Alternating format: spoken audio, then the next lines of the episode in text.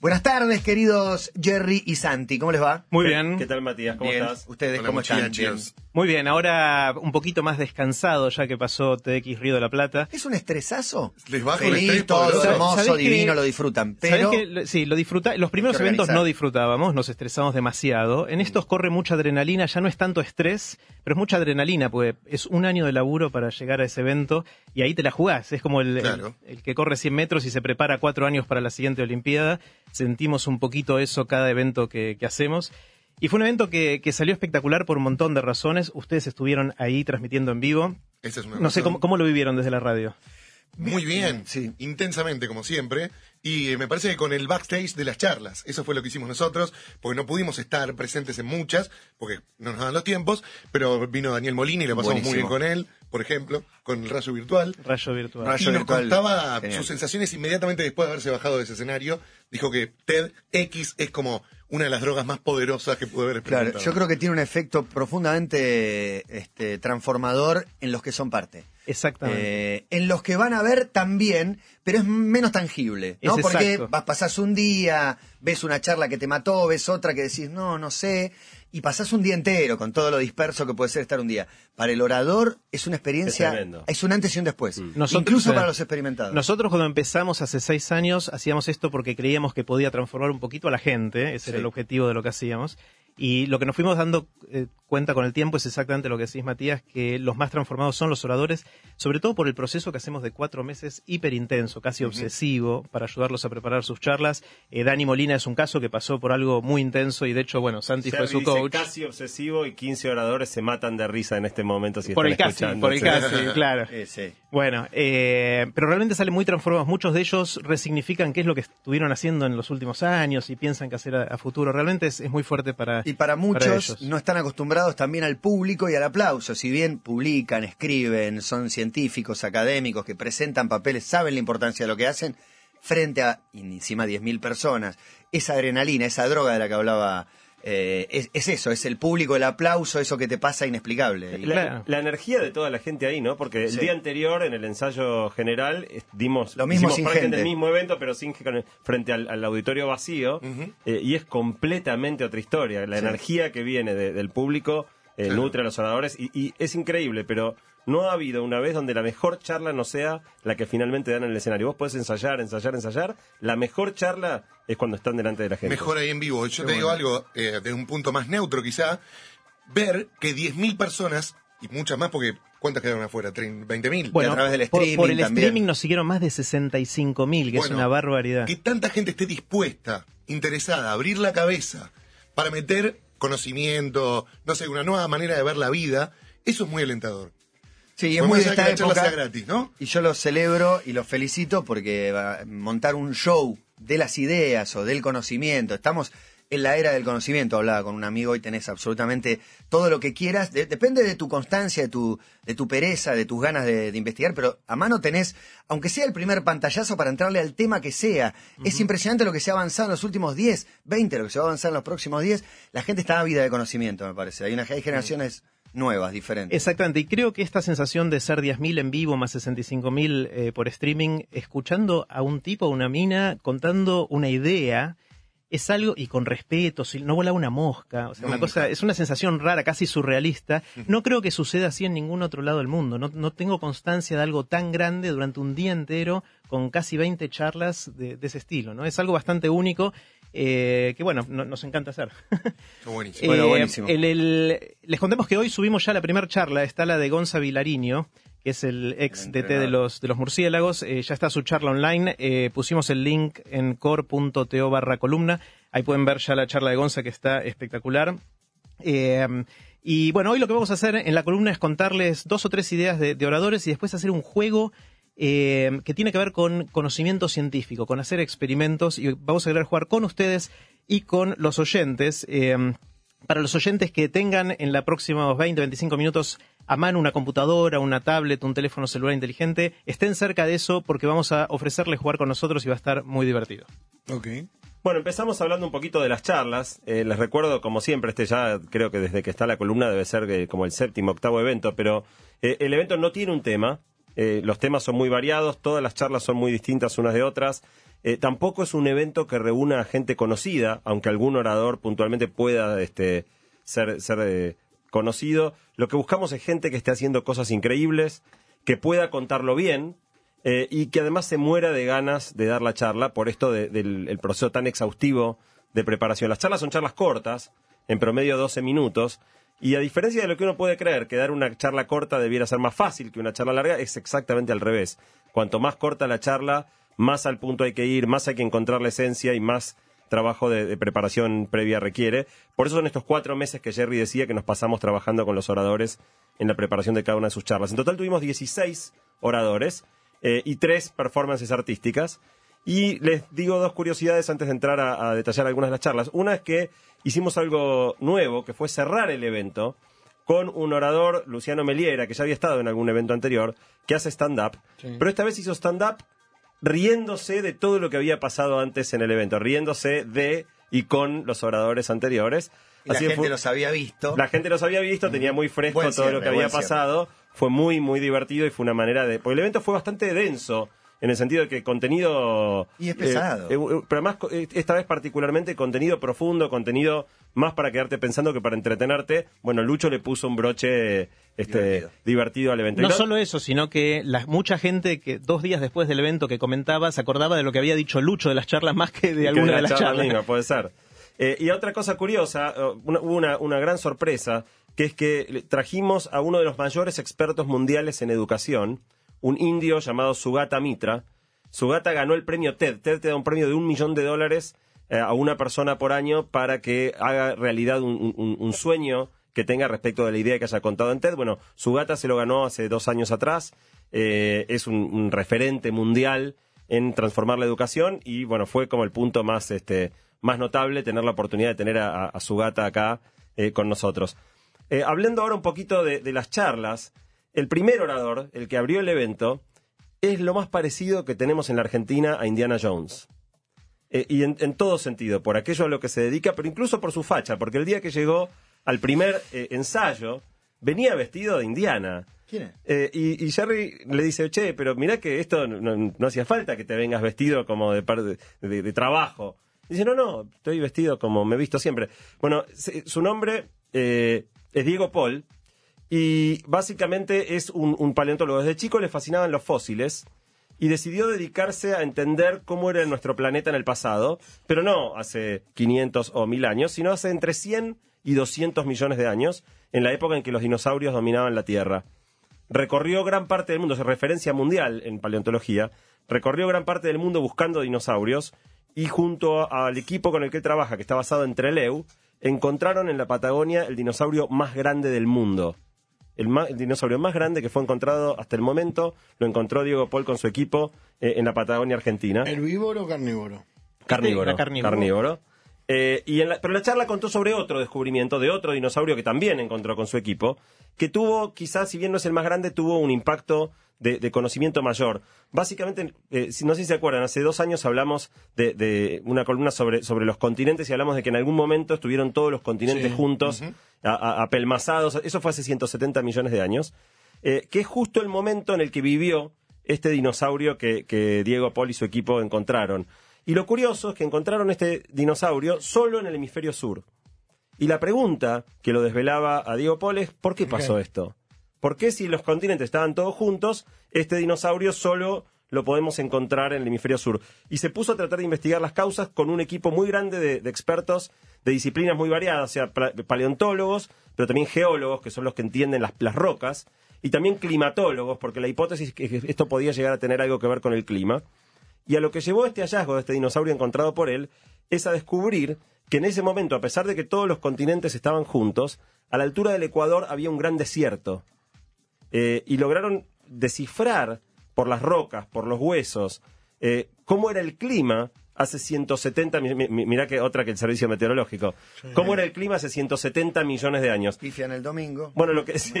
Y este Bueno, está lo, viendo. lo que descubrieron, en definitiva, es que no era eh, el agua, como cuando hay un océano, lo que le impedía a los dinosaurios cruzar, sino la falta de agua. Todo un terreno muy árido que había hecho que estos dinosaurios del hemisferio sur nunca pudieran cruzar a la parte norte del mundo. Eh, y finalmente esto es lo que, no- digamos, si piensan en, en la columna que hablamos justo la última, donde hablábamos que la evolución requiere de aislamiento, Este aislamiento fue lo que provocó que las especies de, los dos, eh, de las dos partes del mundo fueran diferentes. Eh, es muy interesante, Diego ha publicado en, muchos de los medios científicos más importantes del mundo, incluyendo quizá el más importante que es la revista Nature. Y para los que viajen a Trelew o estén cerca, en, digo, en Península de Valdés, toda esa zona, en el, en el museo donde él trabaja, que es el Museo Egidio Feruglio, en Trelew, se pueden observar los restos de estos dinosaurios. Es muy lindo. Eh, está el sitio, para los que no viajen, pueden entr- entrar al sitio en core.to, core.to barra columna. Pueden ver el sitio del, del- del Museo Egidio eh, Feruglio, donde trabaja. Diego Paul. El delta del Paraná fue un desierto hace 10.000 años. Fue una nota hoy de que salió en el diario. 10.000, no 170. Es anteayer eso, eso es Es anteayer. nada, ¿no? Claro. 10 lucas. Increíble. 10.000 años. El, des- el del delta. Sí, Lo contrario, un desierto. Es una más húmeda, qué sé yo. ¿Qué se me ocurre? Pero bueno. Es, es muy loco. Uno, Salió uno tiende a pensar que el mundo siempre fue así. Bueno, te- no sé si se acuerdan, ¿sabes? Hablamos de Australia sí. estuvo en el Polo Norte, Alaska en el Polo Sur. Digo, Es increíble, las cosas se mueven despacito, pero cuando tomás tiempos largos, eh, el mundo es muy cambiante. La segunda charla que queremos compartir con ustedes eh, la dio una persona que se llama Luciano Esposato. Luciano Esposato es médico, neurólogo, uno de los más destacados neurólogos argentinos. Tiene una característica muy interesante que es que es médico que atiende pacientes, pero también es médico que investiga. No hay muchos médicos que cruzan los dos mundos, hacer investigación y clínica. Eh, es una de las personas que más saben en este país No acerca conoce de su casa. ACV. No conoce la casa, su propia casa. Pero, pero sa- sabe mucho de, de, es el mayor experto en el país de ACVs. Eh, de hecho, cada vez que hay un caso resonante, como fue por ejemplo el caso de Cerati, esté donde esté en el mundo, lo, en general lo van a buscar a él por, lo que él sabe de estos temas. En su charla en TEDx se, propuso explorar una relación poco conocida, que es la relación entre el cerebro y el corazón. Parece mentira, pero hace no tanto tiempo, digo, o un poco de tiempo, en la antigua Grecia, eh, todavía no teníamos idea para qué servía cada órgano. Aristóteles, una mente brillante si las hubo, por ejemplo, Aristóteles sostenía que pensábamos con el corazón y que el cerebro era una especie de radiador para enfriar la sangre que llegaba caliente del cerebro Del después corazón. de haber pensado. Que llegaba, perdón, llegaba caliente del corazón después de haber pensado. Obviamente después con, con, ah, destripando personas y diferentes métodos, este, la ciencia fue avanzando y descubrimos para qué sirve cada cosa. Pensamos con el cerebro y el corazón es un músculo que late, que bombea sangre y le lleva sangre a, a los demás órganos. Bueno, la primera cosa interesante que aportó Luciano es que esta noción que tenemos, que uno piensa con la cabeza y, el corazón es solo un músculo, no es tan así. Y contó un, experimento en la Universidad de Cambridge muy sorprendente, donde pusieron a un grupo de personas a jugar un juego donde tenían que elegir en una computadora entre dos opciones y una era más favorable que la otra, pero la gente no sabía la regla del juego. Tenía que ir jugando hasta ir descubriendo qué convenía hacer, cuál de las dos opciones para elegir era mejor. Pero mientras jugaban, les, mono- les monitoreaban el corazón. Y lo interesante es que aún antes de pescar eh, con la cabeza, ¿no? Pensando con el cerebro, antes de entender el juego y descubrir qué opción era más conveniente, los latidos del corazón te permitían predecir si la persona iba a tomar una decisión correcta o incorrecta. El pálpito. Bueno, exactamente, el corazón sabía si ibas a decidir bien o mal antes de que la propia cabeza lo supiera. De algún modo, eh, estaba, estaba el corazón con su lenguaje de, de- de- de palpitaciones, dándole información al cerebro para ayudarlo a, a- a decidir mejor. Es para Y- los que no creen en el amor esto, me parece. bueno, e- es muy loco. eh, y en definitiva hay un dato más, que es que Luciano le pidió a toda la gente, eh, ahí a las 10.000 personas que estaban en el evento, que por 10 segundos en silencio intentaran sentir los latidos de su corazón, que se quedaran quietitos a ver si lograban sentir en el pecho el corazón latir. Más o menos la mitad lo logró, la mitad no, yo estoy entre los que no lo logramos. Pero lo interesante es que cuando se hizo este experimento, aquellos que logran sentir los latidos decidían mejor que los que no. Es decir, los que podían escuchar a su corazón, en definitiva, eh, podían tomar mejores decisiones. El segundo ¿Cómo punto. llamar al cardiólogo en ese momento? Totalmente. Bueno, el segundo punto, Cabo, tiene que ver justo con lo que vos decías recién, que es el, el- el amor. ¿Cuál es el signo universal del amor? El corazón. El corazón. Sin embargo, Luciano dice, amamos con el cerebro. Sin duda. Eh, y todas las sensaciones Qué- qué- que, que asociadas al enamoramiento, incluso lo- los dolores de panza, la aceleración de los latidos, todos son procesos que el cerebro dispara, eh, con lo cual, en definitiva, por más que lo sintamos en la panza o lo sintamos en el corazón, eh, y, por más que el corazón sea el, el emblema universal del amor, es el cerebro el que hace eso. Y ahí contó un dato que la verdad que a todos nos sorprendió muchísimo.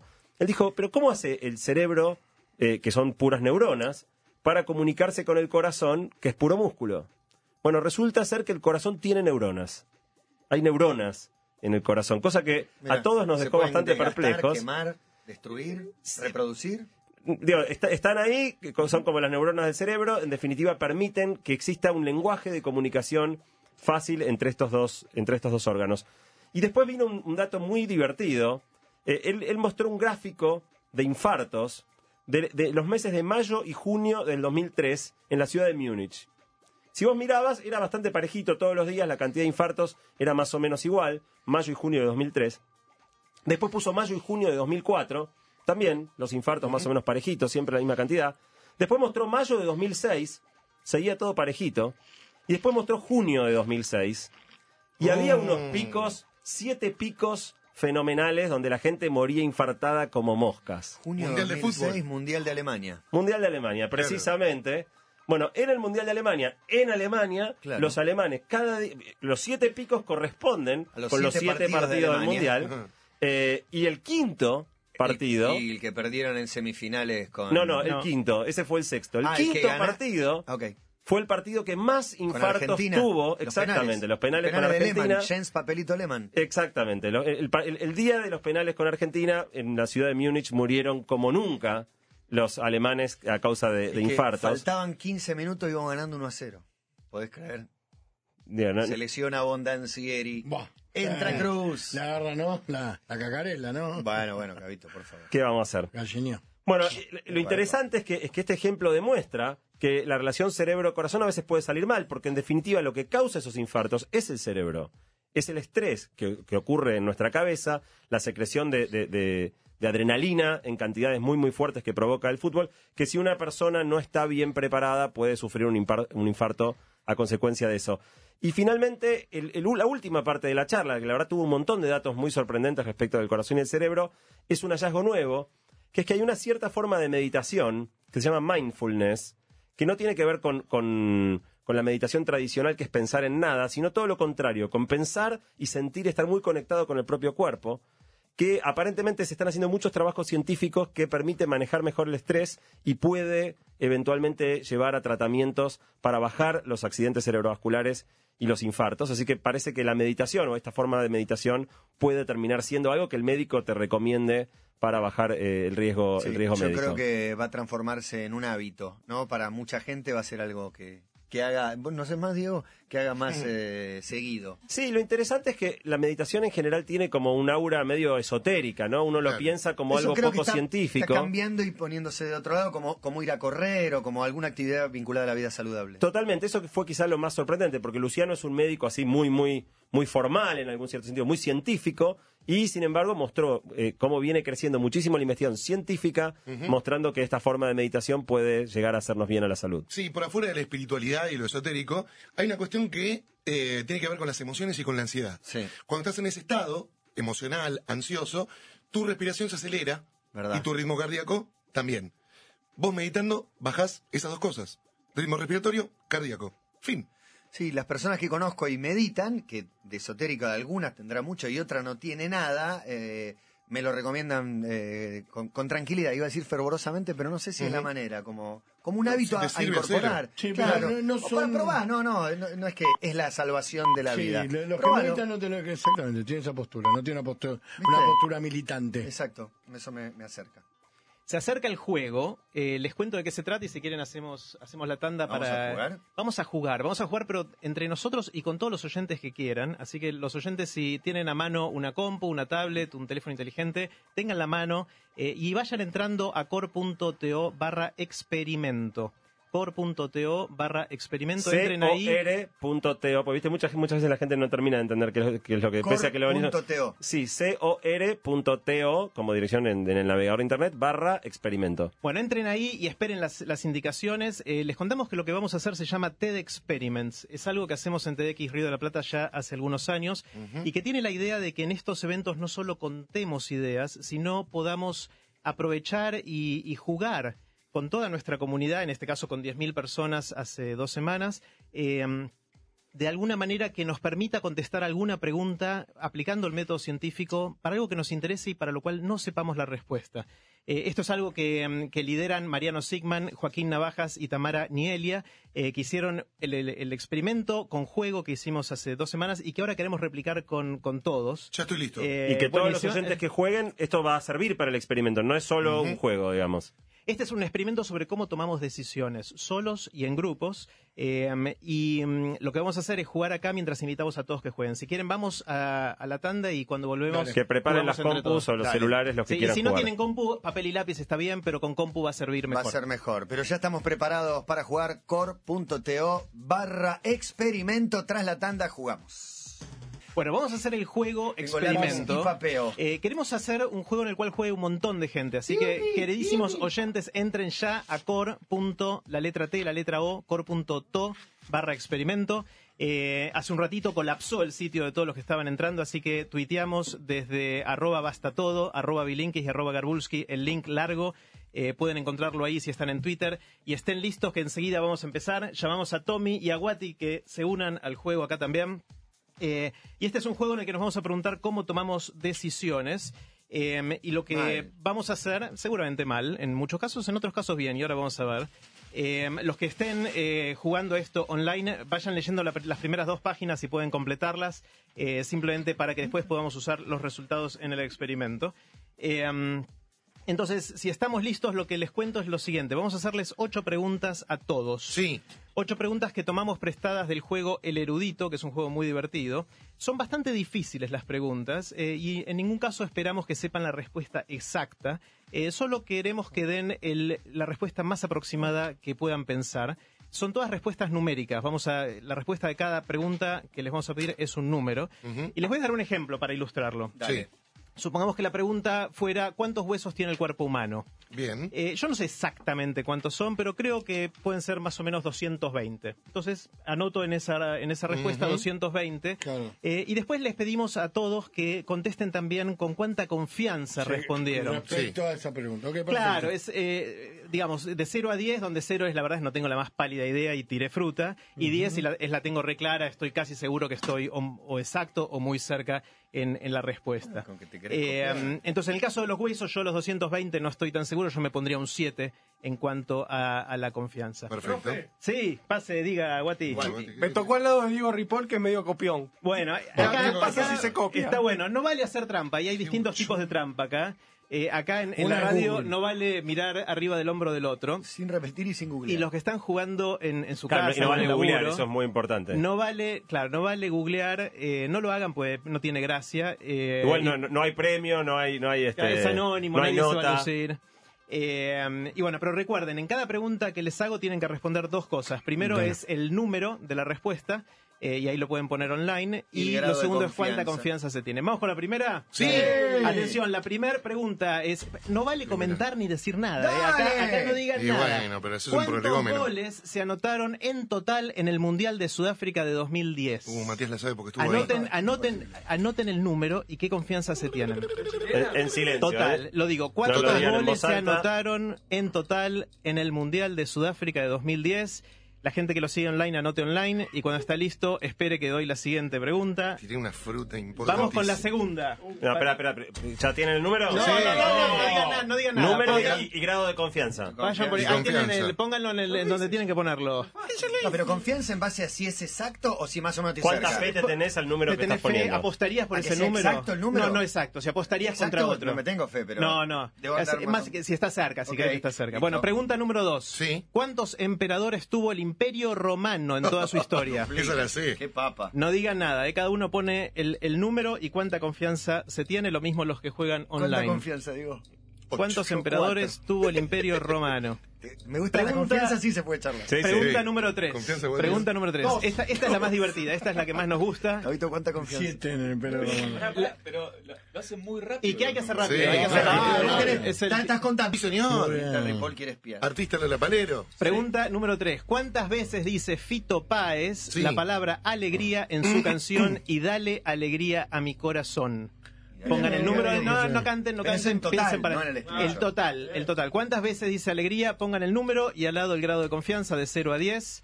Lo mismo la gente que nos sigue ¿Grado de online. confianza, digo? Seis. Yo también, seis. Número 4, pregunta número 4. Yo ¿Listos? siete. Agustín Festa se desgarró.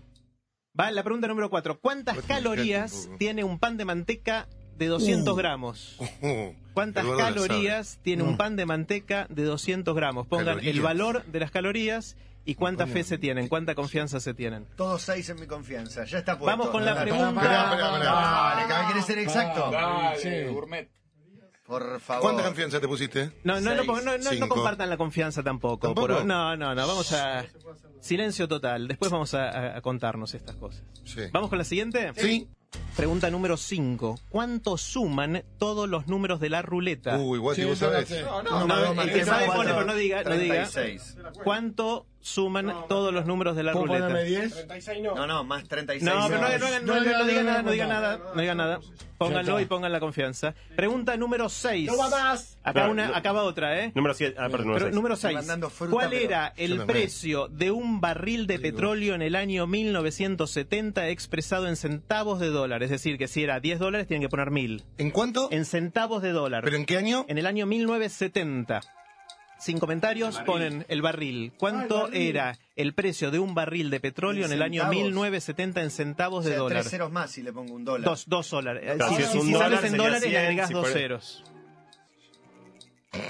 Ponen el número y al lado la confianza, de 0 a 10. Es más fácil el cómo se llama. Estoy aplazado en Cero confianza. tiraron fruta, Confianza, 10 estoy la tienen clara. cuatro. Bueno, pregunta número 7, anteúltima. Sí. Atención, ¿cuál es la altura en metros de la Torre Eiffel? Esa es la sé. No digan, no digan, no digan, pongan el número y qué confianza se tienen. Ah, puse la del obelisco. Perdiste. Bueno, y vamos con la pregunta número 8, 10 de última. confianza y puse un número exacto. En metros, en metros, sí. Última, última pregunta. que. Gabito Cabo está está subiendo a la. Torre Eiffel. ¿Cuántos escalones? Cállate. Tiempo. Vamos con la pregunta número 8. ¿Cuántos ascensores posee el edificio Empire State Building en Nueva York? De nuevo, no digan, anoten la cantidad y Diez de qué confianza, confianza. qué confianza de cada uno tenga su página. Los últimos dos puse to- total lo mismo. Bueno, ahora, ahora sí viene la parte divertida. La gente que nos sigue, eh, los oyentes que nos siguen online, ahora escuchen. No tienen que hacer nada ahora, simplemente escuchar lo que va a pasar ahora acá Uh, en la radio. Porque vamos a debatir.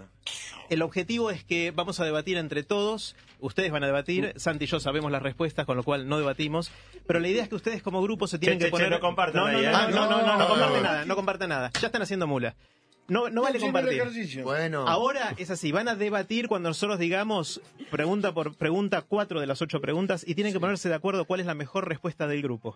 Es Ok. decir, si ustedes como grupo tienen que decir cuál es la mejor respuesta de estas preguntas, tienen que decirlo en... Tienen 30 segundos. ¿Están Yo, yo- listos? yo voy a registrar está listo. lo Yo- que el grupo decida. Una sola sé positivamente que. Bueno, ahora vamos, ahora vamos con, con esas. A ver si toca, si es una, de las sola, cuatro. dije, lo. Entonces, la primera pregunta para debatir... ¿Cuántos Ah, goles en Sudáfrica 2010? Vamos a hacer esa. ¿Cuántos goles anotaron el total de Sudáfrica en el 2010? 30 segundos ya. Debatan Puse en voz alta. 150. Yo puse. puse, yo puse- 95. 162. No. 60 goles puse yo. ¿Yo también? No. 82. Es mayoría. No. Yo también. No hubo muchos goles. no ¿eh? hubo tantos goles. Matías, tenés esa ¿Cuántos partidos Claro, fueron? para mí fueron 62 Seis partidos, partidos. algo así. ¿Los 30 segundos para todas las respuestas? Para, no, cada No, no, uno, para cada esta. uno. Les quedan 10 Pero Pero eso segundos. los poquito. tres goles por 10 partido, segundos. como hubo poco, le bajé un poco menos. 2 a 1 tiene ¿Cuál que salir. los penales? 60 No, partidos no hubo. vale. Bueno, ¿qué ¿No ponemos? son 40 y pico? ¿60? ¿Cuántos partidos son? 66. Muchachos, Sí. decidan. ¿Qué, qué deciden? No, Y un punto intermedio. para mí 80 es poco, pero no hay ninguno que respondió a un punto intermedio. Yo puse ¿Cómo no? 162. Yo puse 150. 82. 95. No, yo votaría voto 95. Entre 60 y 180 y pico, 95. Es ¿95? poco, no Pongan, digan el número, tienen que jugársela ya. Para mí son más de 100, pero... 124. No, no, pero eso es algo que ya hemos dicho. Claro. ¿Cuánto Esa- dijiste vos, digan- Javi? 95. Pará, bueno, pará, ponemos pará, pará, 95. pará, pará, pará, pará. ¿Es, algo- ¿Es alguna de nuestras respuestas? No hace falta que sea una de las Ah, respuestas Puede no, ser lo que el grupo decida que es la Ah, mejor no, respuesta. ponemos un número. eso. Vamos, 120 120. goles. 120 Bueno, Yo- 120. 120. Segunda, segunda pregunta en la cual queremos que debatan es cuántas veces dice Fito Páez la palabra alegría en su canción y dale alegría a mi corazón. Yo puse 16. Yo puse No. ve- 22. No, mucho menos las que pensamos. 15. Entre 8 y 12. Dos por estribillo. Entre 8 y 12, mucho menos lo que pensamos. 10. Tiene que ser par.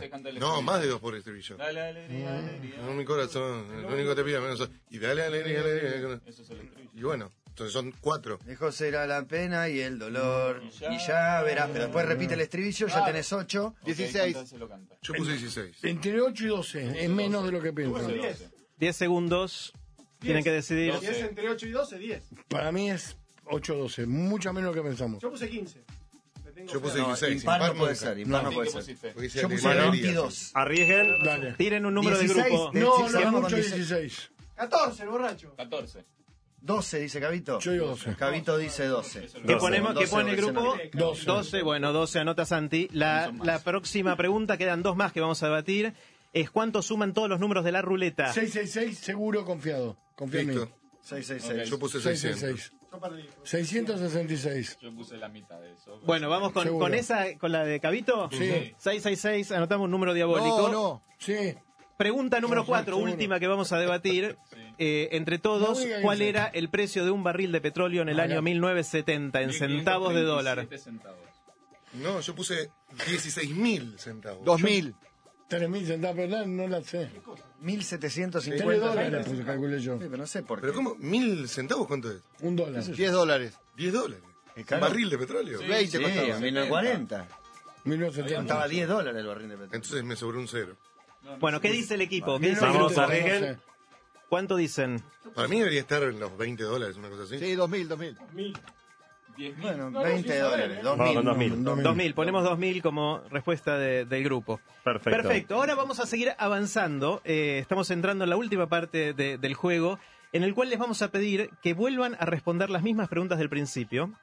Eh, cada uno puede repensar, no hace falta que copie su pregunta anterior, puede pensar si a la luz de la discusión que tuvimos recién eh, quieren cambiar alguno de los valores o del nivel de confianza de cada una de las respuestas. La gente que nos sigue online puede hacer lo mismo en, en el formulario, tienen la, la opción de en la segunda parte eh, poder volver a contestar cada una de las preguntas. Se las leo Esto rápido. vuelve a ser individual, cada uno responde el valor que estima y cuánta confianza siente.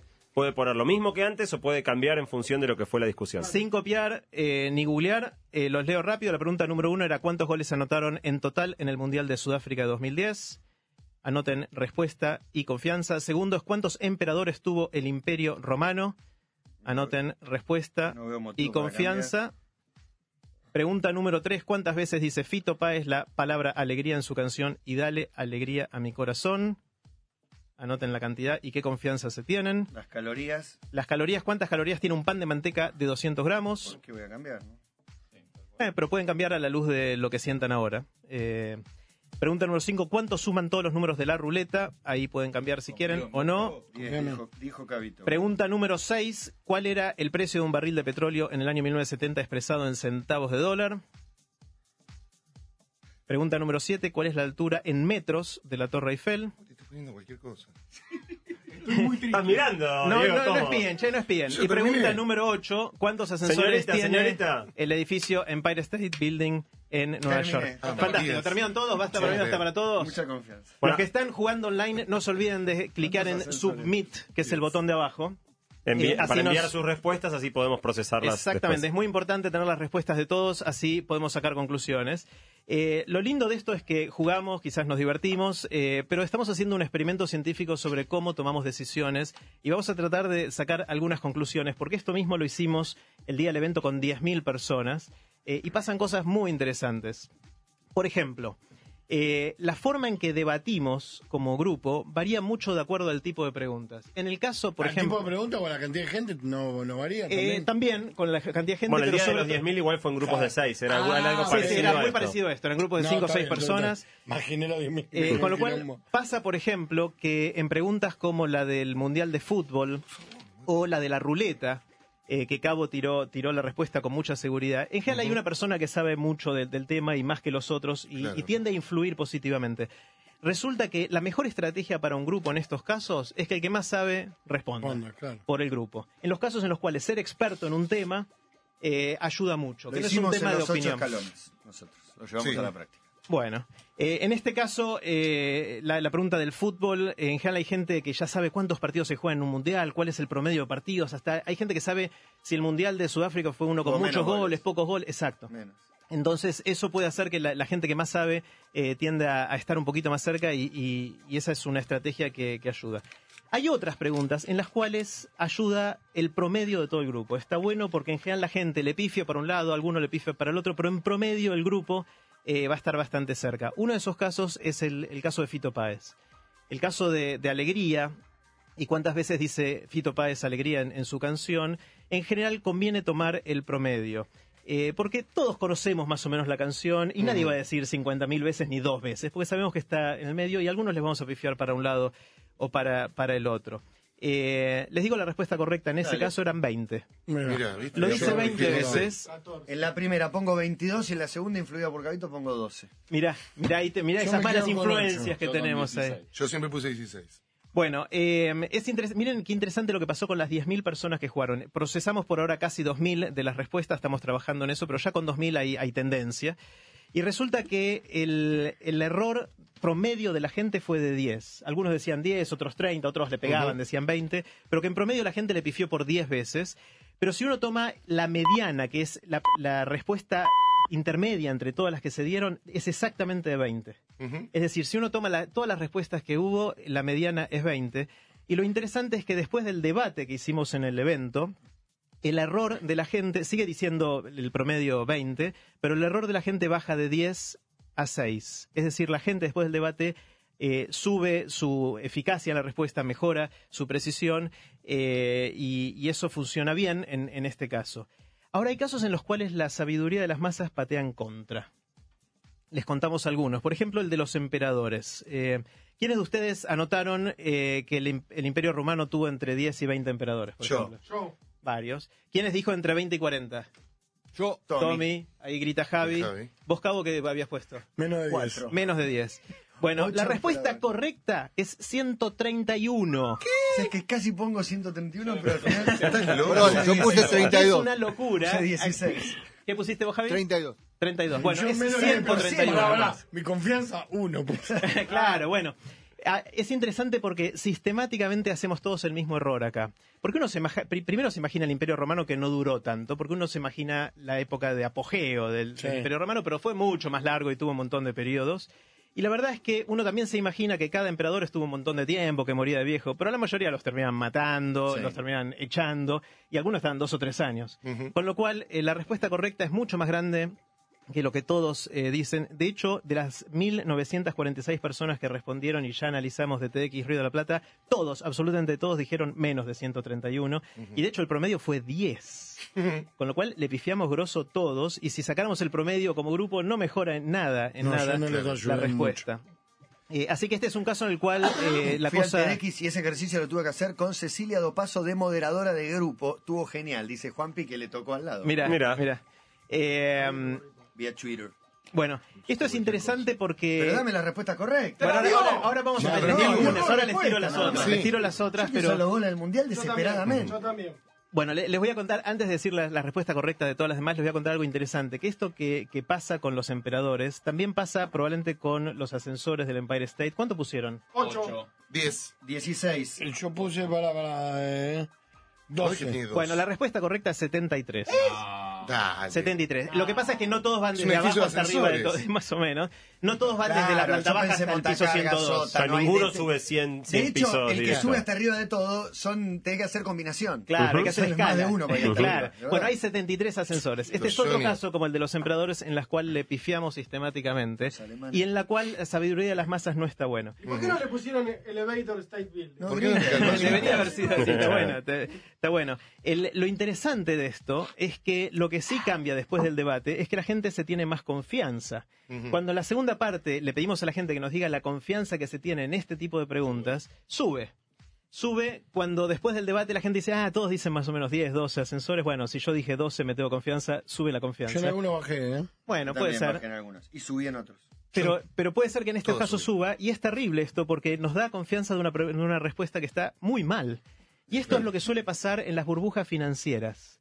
Cuando uno tiene, como lo que pasó en, la época del año 99-2000, que todos nos creíamos que las empresas valían un montón de plata y la gente compraba y, y la- las acciones subían un montón, estábamos todos creando esta sensación de confianza de que la cosa iba bien, cuando en realidad no teníamos la más pálida idea de lo que pasaba y así fue como estalló. Bueno, ¿quieren las respuestas correctas? Por Por favor, los goles lo del mundial. Bueno, goles del Mundial de Sudáfrica 2010, respuesta correcta 145. Así Te que odio, Matías, me hiciste bajar. Puse Matías, estuviste 150 Yo subí. y me Son- hicieron son bajar al se- promedio general a 64 partidas, 120. 64 Ah, partidas, a dos y promedio. pico. más o menos 2,25 fue un Son mundial un poquito partido bajo. en general el promedio que se pide. Fue un mundial de bajo gol. Sí, el, el 150. último fue anduvo 180 más o menos. Pero. Bueno, eh, ya les contamos que hubo 131 emperadores en el Imperio Romano a, a lo largo de toda la historia, que Fito Páez dice 20 veces alegría. La manteca clásica de 200 gramos tiene 1480 calorías. 1500. Uh, Ay, uh, Había puesto puede 2000 ser. y ¿Y después qué te había puesto 3000. de confianza, Matías?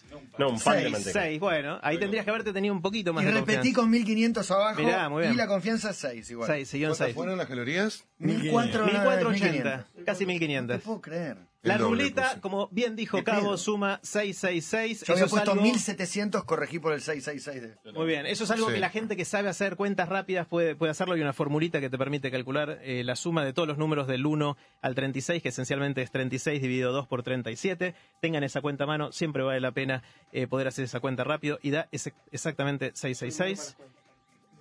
Eh, por eso está bueno tenerlo a cabo en el equipo. El petróleo. El barril de petróleo, escuchen esta, barril de petróleo, tiraron mal fruta todos. Eh, el 1970 fue la crisis. Pero me Eh, parece que el Ah, problema son los centavos. Ponémelo en dólares. Bueno, de- pero en dólares también. me pif- Bueno, 180 centavos, es decir, No, un, un dólar dólar con con 80, 80. el barril Ah, de petróleo El estaba barril. re barato. puse 200, mire. 200, muy bien. No, no, no la ¿qué 200? En la Torre Eiffel pusiste Porque no la 200. entendí. Cualquier cosa te Guati está leyendo mal. Guati, Bueno, no lo vamos a 180 participar centavos. más, Si hubiésemos comprado petróleo en el tres 70 y lo vendemos ahora, somos ricos. Lástima que no lo hicimos y no teníamos lugar para guardarlo. Torre Eiffel mide 324 metros. Ahí estaban cerca. 268. 380. 324. Y 300, como, Yo puse 262 la primera y 350 la segunda subió. Mira. Bueno.